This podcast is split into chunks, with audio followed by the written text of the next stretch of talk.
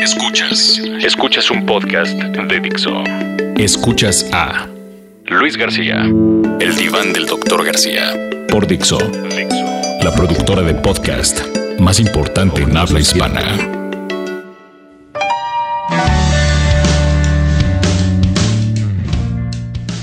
Pedazo y Pelafustanes, ¿cómo les va? Gusto saludarles. Aquí andamos otra vez, eh, de nuevo en este espacio realmente fantástico y maravilloso. Andamos en, en Estados Unidos en la Copa de Oro, en el momento en que salga la luz, vea la luz, como dirían los puristas.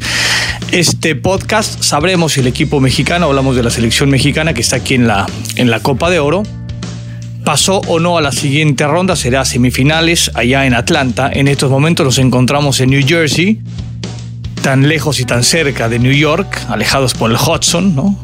A cierta distancia tendremos que cambiar de, de lado para ir a padrotear un ratito, pero bueno, mientras estamos de este lugar, en este sitio, porque el día de mañana, eh, hoy es sábado, mañana domingo, jugaría, juega el equipo mexicano contra eh, Costa Rica en cuartos de final de una dantesca, obscura y este, dolorosa en algunos pasajes eh, Copa de Oro, en donde México en la fase de grupo solo pudo ganar un partido de los tres que le correspondía la peor exhibición en fase de grupos en Copa de Oro. Así de fácil y claro, esa es una realidad. El fútbol mexicano, la selección mexicana está sumamente alejado de un desempeño medianamente grato, correcto, ¿no? de, de ideas claras. Eh, si bien es cierto, de pronto, insisto, todo esto que se está, eh, que estoy diciendo, no es que cambie con el resultado de, mañana a domingo y que México se pueda plantar en semifinales o incluso en la final. El, hecho es que los futbolistas mexicanos eh, están muy alejados de su real eh, nivel. Si bien es cierto, venían de un periodo de vacaciones importante, la realidad sea dicha, no caminan de forma eh, adecuada. Son pocos los que se atreven a reconocerlo públicamente, ¿no? en un ejercicio sano y necesario de autocrítica. Son muy pocos los futbolistas mexicanos que, que levantan la mano y dicen, sí, la neta sí estoy realmente para tirarme al río. ¿no? Eh, y también tienen esta ventaja o desventaja en, algunos momentos en que el, el entrenador nacional, hablamos de Miguel Herrera, es el que absorbe, digamos, todos los guamazos, ¿no? Es, es un tipo tan mediático, tan público, que lo bueno y lo malo lo atrae él en, en todo sentido, en su mayoría. Y ahora, como las cosas no ruedan bien, ¿eh? Y ahorita hay catorrazos para arriba y para abajo, a final de cuentas, el entrenador nacional es el que está, insi- insisto, absorbiendo todos estos eh, palos de ciego y no tan de ciego. Y eso le permite un poquito al futbolista mexicano, que aparte le ha gustado ese nuevo escenario de de pronto de esconderse, ¿no? de alejarse de ese rol protagónico. Cuando la cosa viene mal, bueno, ahí está nuestro Cid campeador, que es eh, Miguel Herrera, y que reciba todos los, eh, los golpes y los palos. De pronto, en, esta situación tan, tan complicada que resulta eh, la relación de los medios de comunicación con la selección mexicana, en el entendido, ¿no? Eh, que la prensa mexicana deportiva, ¿no? me voy a meter en otros asuntos o en otro tipo de prensa porque esa la, la desconozco, sí conozco a profundidad el tema del medio de comunicación deportivo porque bueno, estuve del lado del futbolista y conviví ¿no? desde, desde el otro lugar de la trinchera y ahora me toca estar desde hace algunos ayeres en, en este sitio, del otro lado de la banqueta, que es en el medio de comunicación deportivo. Somos muy, muy generosos, somos muy eh, eh, tranquilos, todo se maneja, o, o la mayoría de cosas se maneja a través del amiguismo. No existe realmente una crítica eh, punzante, difícil, ácida, ¿no? Como se da en Italia, como se da en Alemania, como se da en España, como se da en Argentina, ¿no? Ahí en donde te arrancan la cabeza sin preguntar, así de fácil y claro. Entonces aquí de pronto, eh, eh, en esta confusión de la relación entre el medio de comunicación y el, y el futbolista de la selección nacional, eh, se detonó un, tema simpático, triste, grisáceo, extraño, confuso. Póngale usted el adjetivo que quiera que de pronto, previo al partido de, Costa Rica, este domingo, que habrá pasado seguramente porque tanto Dani como Verónica ponen mis podcasts al aire cuando se les revientan los pulmones y eso no está bien, ¿no? En esta ocasión vuelvo a ofrecer una disculpa porque entregué mis fríos, como dicen por ahí los puristas de los podcasts, tarde. Entonces, bueno, seguramente el, el pasado domingo, estaremos hablando ya de, de la semana siguiente, eh, previo al partido de Costa Rica, eh, surgió por ahí en un periódico eh, de circulación nacional, Record, que, tiene realmente una circulación importante, es, uno de los referentes, si no es que es el referente de, del medio impreso deportivo en nuestro país, eh, filtró la, supuesta existencia de una reunión de los futbolistas sin el entrenador. Y, de pronto, bueno, se, orquestó desde las entrañas de la selección mexicana eh, una campaña vía red social, puntualmente vía Twitter, en, donde, bueno, con un hashtag eh, agresivo hacia el periódico, diciendo miento como récord, muchos de los futbolistas eh, mexicanos pusieron ¿no? Eh, cuestiones tanto personales como deportivas, supuestas mentiras, haciendo referencia, digamos, a, a esta filtración de una supuesta reunión en exclusiva de los futbolistas de la selección mexicana sin el entrenador. Para mí aquí hay dos carreteras que se tienen que analizar. La primera, yo, a final de cuentas eh, no me subo al barco ni de uno ni de otro, yo trabajo en récord, lo hago hace 15 años eh, y me parece un sitio fabuloso, con una grandísima libertad de expresión, con, una, con un grandísimo sentido, con una acidez necesaria, ¿no? con, una, con, una, crítica eh, importante, a veces acertada, a veces no, no tan acertada, pero sin lugar a dudas para mí es, mi casa, yo vivo ahí hace, hace 15 años y escribo ahí hace 15 años y me siento realmente sumamente feliz, he sido muy bien tratado muy bien apapachado. Eh, soy muy feliz, espero este, que me pongan una patada en el trasero cuando esté a punto de morirme y no, y no pronto, porque realmente soy muy, soy muy feliz eh, trabajando para, para la gente de, de Record. Eh, insisto, aquí hay, dos situaciones, más allá de que sea cierta o no esta reunión, algunos futbolistas la, la, negaron, algunos otros no la negaron, pero para mí lo, lo, menos importante es que se haya, mm, que sea cierta o no. Esa sería para mí segunda o tercera jugada. La primera carretera a la cual me gustaría sumirme o sumarme o, encaminarme es, el hecho de, de, este tipo de reuniones, eh, digamos, de los futbolistas eh, de selección nacional sin la presencia del entrenador y de la autoridad. Me parece una práctica, primero que nada, tener que ser obligatoria. O sea, yo no le veo absolutamente nada de malo en que futbolistas profesionales sobre todo se hace esto en momentos complicados, se reúnan en un cuarto de, algún futbolista o en un salón o en donde ustedes me digan y tengan la capacidad, la sensatez y la valentía de insultarse y decirse de, cosas a la cara, en pos y en beneficio del colectivo, ¿no? Porque de pronto cuando uno llega a una selección nacional, pues automáticamente por ende uno es medianamente figura en el equipo en, donde está, en el equipo local. Y, de pronto ¿no? traemos aquí como una, una investidura o, un, eh, o una capa o un uniforme como de, de intocables. O sea, yo soy figura en mi equipo y por ende vengo aquí a la selección nacional, entonces aquí vemos 25, 23, 22, 20 voluntades que medianamente somos, eh, y digo medianamente porque muy pocos son figuras, pero bueno, medianamente eh, somos eh, tipos importantes. Y automáticamente eso, eso me coloca en una posición en donde difícilmente yo acepto la crítica y mucho menos si es de un tipo igual a mí, en donde estamos en la misma selección. Por lo cual, insisto, e, estas prácticas eh, en donde cuando las cosas no caminan bien, y eso lo podemos llevar hasta inclusive hasta un tema familiar y hasta, hasta cualquier empresa que usted me diga, deberá ser medianamente obligatorio. Se llama autogestión. Cuando los grupos son capaces de gestionarse sin necesidad de las autoridades. Eso habla de, grupos maduros, de grupos sensatos, de grupos líderes. El problema es cuando quieres tú negar que existe esa reunión o cuando no provocas ese tipo de reuniones. Ese tipo de reuniones tendrán que darse no solo cuando las cosas caminan mal, sino tendrán que darse periódicamente. Y mucho más en una selección mexicana porque no se tiene tanta frecuencia en la relación.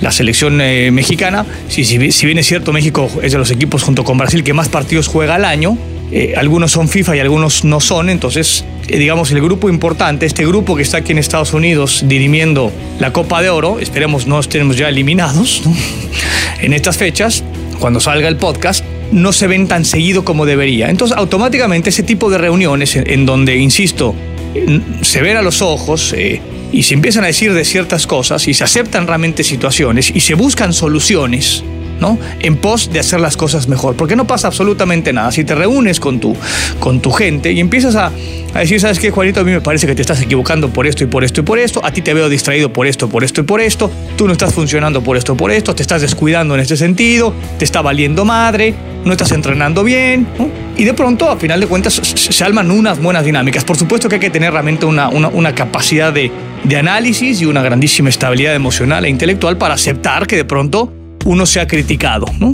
Porque de pronto en este tipo de reuniones se da que alguien me dice alguna cuestión eh, que me lastima, que me, que me incomoda, que normalmente cuando eso sucede quiere decir que es verdad, y entonces mi reacción se vuelve totalmente burda y yo acuso al de junto sencillamente por acusarlo. Ese tipo de reuniones, insisto, eh, solo, las, solo las provocan personajes eh, con una grandísima inteligencia emocional e intelectual, con una grandísima, digo, estabilidad, con un con un peso y una jerarquía y una sabiduría realmente importante y acaban haciendo de esas reuniones eh, parteaguas para la mejora notable y sustentable de los grupos. De pronto se puede malentender que si me reúno y no invito a mi autoridad, no invito a mi entrenador, no invito a mi jefe de departamento, eso automáticamente le estoy tirando caca, ¿no? Lo quiero tirar del trono, ¿no? Y por supuesto que habrá gente y habrá perversos que, que sí lo verán desde ese sitio, ¿no? Insisto porque de pronto la selección nacional, con este mismo grupo de jugadores, ha vivido muchos más, ha habido muchos entrenadores en, un periodo muy corto, muy corto. Han tenido muchos entrenadores. Entonces automáticamente ya el mensaje es, los importantes somos nosotros y pase lo que pase, al que van a mandar al carajo es al entrenador. Entonces, algunos perversos, por supuesto, irán a ese tipo de reuniones y dirán, oh, la culpa es del entrenador, es muy protagónico, en este caso Miguel Herrera, no nos gusta cómo plantea los partidos, en fin, ¿no? En mil situaciones que inclusive también, si existe cierta inconformidad con la autoridad, se plantea en, esa, en esas reuniones, se platica con inteligencia y luego posteriormente se lleva ese mensaje al jefe. Y le decimos, jefe, pues la neta, nos reunimos el día de ayer en el cuarto de Juanito Pérez y sacamos estas 8 o 10 conclusiones. Primero, ¿no? Sacamos las conclusiones en el sentido de cómo andamos funcionando como grupo. Y después creemos que estas tres o cuatro opciones podríamos, eh, si usted las atiende, podría usted mejorar ¿no? en nuestra relación, en nuestra comunicación, en nuestra táctica, en nuestra estrategia, en nuestras políticas deportivas o no deportivas. Entonces, insisto, o sea, de pronto aquí, en esta polémica barata, confusa, que, que surge de, de negar o no negar una supuesta reunión, a mí lo que me pone los pelos de punta es, digo, puta madre, tendrían que hacerse frecuentemente este tipo de reuniones, ¿no? No entiendo por qué no se hacen con suma frecuencia. nosotros éramos en, la selección de principios de los 90, una selección sumamente brava, ¿no? Ahí estaba Hugo Sánchez, ahí estaba Javier Aguirre, ahí estaba eh, Nacho Ambriz, Marcelino Bernal, el Sague, el Mosillo, ¿no? Jorge Campos, Claudio Suárez, Alberto García Aspe, Joaquín del Olmo, Ramín Ramírez, eh, Claudio Suárez, ¿no? Alberto Coyote, Ricardo Peláez, Daniel Guzmán. Era, era, una selección este, bravísima, ¿no? Bravísima en todos los eh, sentidos. Raúl Gutiérrez, ¿no? Otro tipo sumamente sensato e inteligente, parte de esta, de esta selección. Inclusive Miguel Herrera era parte de, aquella selección, no llegó a la Copa del Mundo por algunos eh, menesteres y demás. Bueno, teníamos reuniones frecuentemente en este sentido, ¿no? Y nos decíamos de todo y nos insultábamos y poníamos, en la mesa qué nos gustaba y qué no nos gustaba, qué podíamos mejorar, ¿no? Y entonces automáticamente, eh, insisto, caigo otra vez este asunto de la autogestión, ¿no? No necesito que las autoridades vengan y me cuiden las reglas del grupo, porque el grupo se cuida solo. El grupo se pone las reglas solo y el grupo se eh, hace cumplir las reglas y no se permite ningún eh, relajamiento, ningún lujito. Y el primer tarado o tetazo que empieza a hacer cosas este, fuera o en, perjuicio del grupo, bueno, el, grupo entero lo agarra y lo pone contra la pared y lo agarra del cuello y lo, y lo llama a misa. Esos son realmente los grupos importantes, no los que se solapan, no, no, no los que se protegen para, para, relajarse, para, para hacer cosas malas, para, para darse lujos innecesarios. Ese tipo de grupos no sirven lo más mínimo. Entonces, digo, a, mí, a mí me resultó sumamente este, extraño porque la, disputa y la reyerta se, llevó a un, a, un pantano, a un terreno tan burdo como decir sí o no existió la reunión, cuando el análisis y el debate tendría que haberse dicho por qué carajo este tipo de reuniones no se hace, no se hace seguido, no se hace frecuente. ¿no? Porque este tipo de reuniones no se establecen permanentemente, ¿no? No, la negativa o la, o la, afirmación de que si, existió o no existió. Al revés, insisto, el, debate tuvo que haber sido mucho más elevado en tener que provocar este tipo de reuniones y que este tipo de reuniones asistan y sean provocados por los futbolistas mexicanos y que sean capaces de llegar a ese tipo de reuniones y salir con conclusiones positivas, tanto para su grupo como para sus autoridades. Esa es la parte que a mí realmente me, insisto, me, me puso los pelos de punta y eso que tengo tres pinches pelos.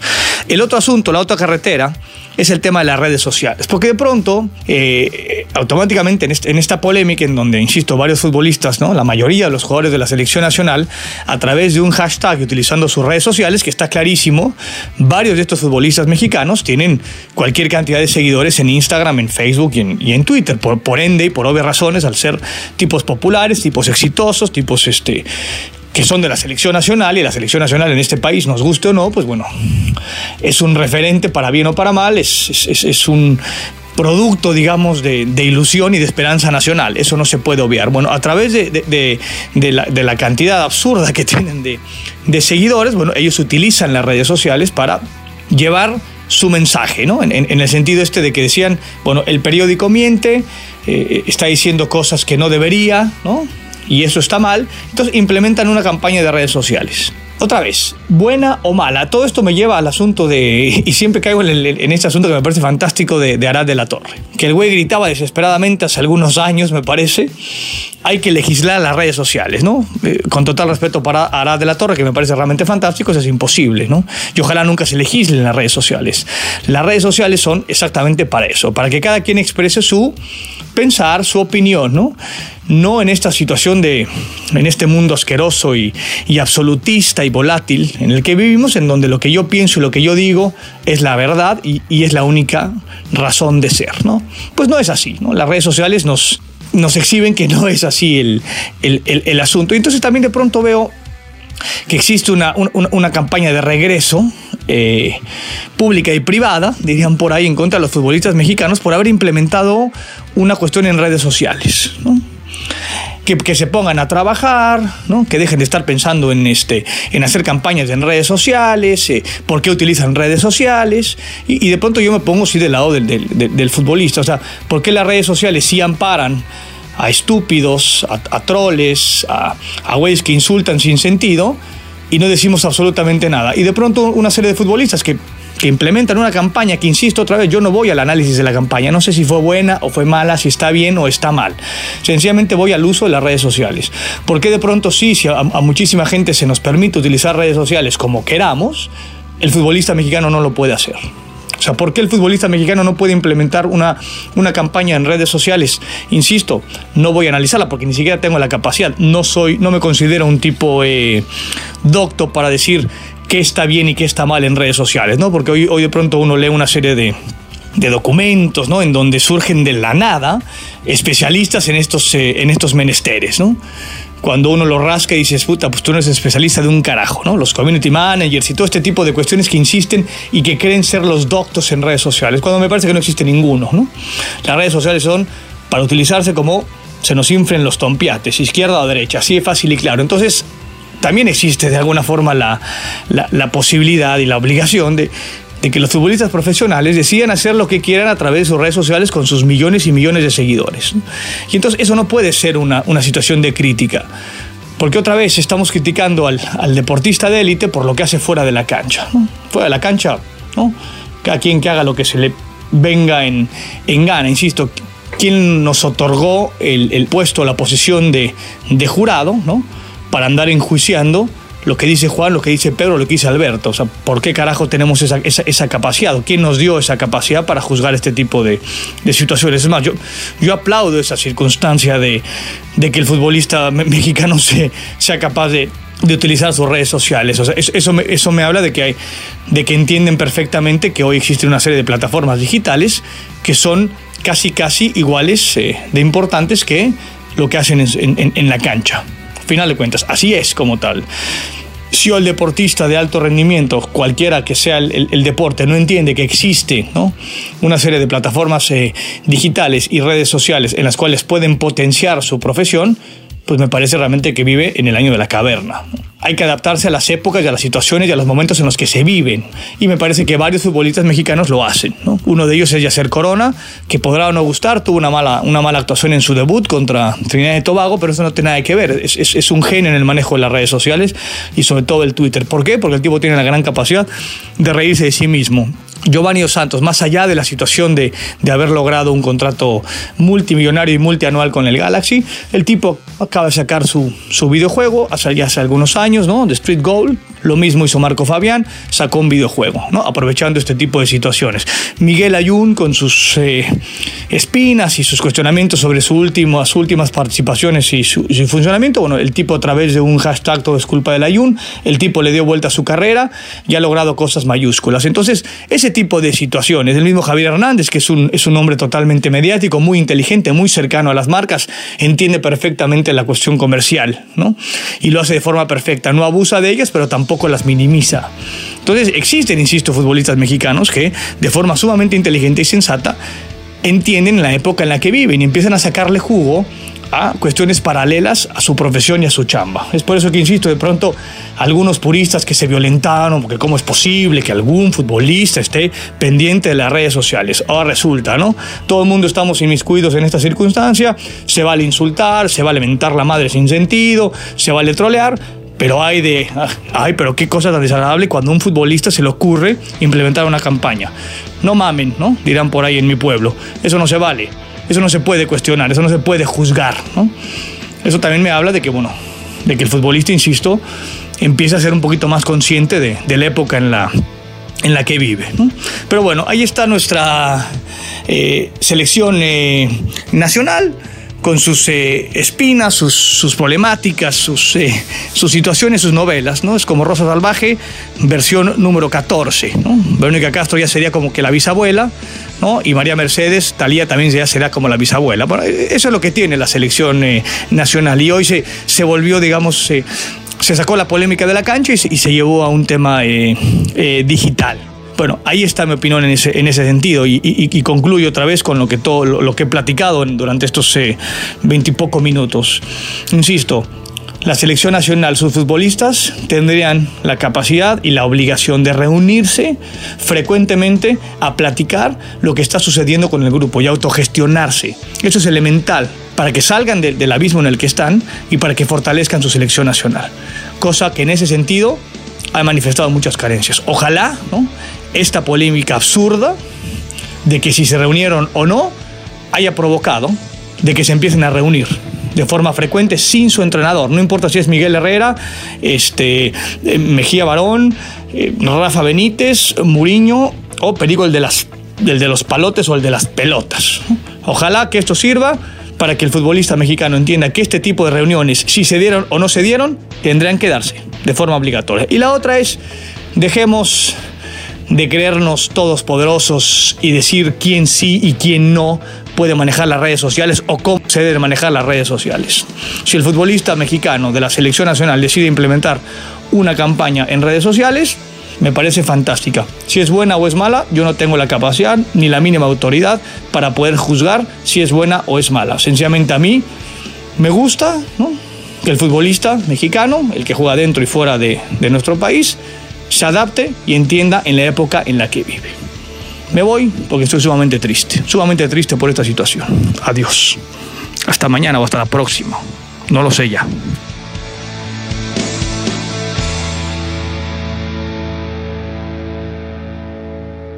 Dixo presentó Luis García, el diván del doctor García. El diseño de audio de esta producción estuvo a cargo de Carlos Ruiz.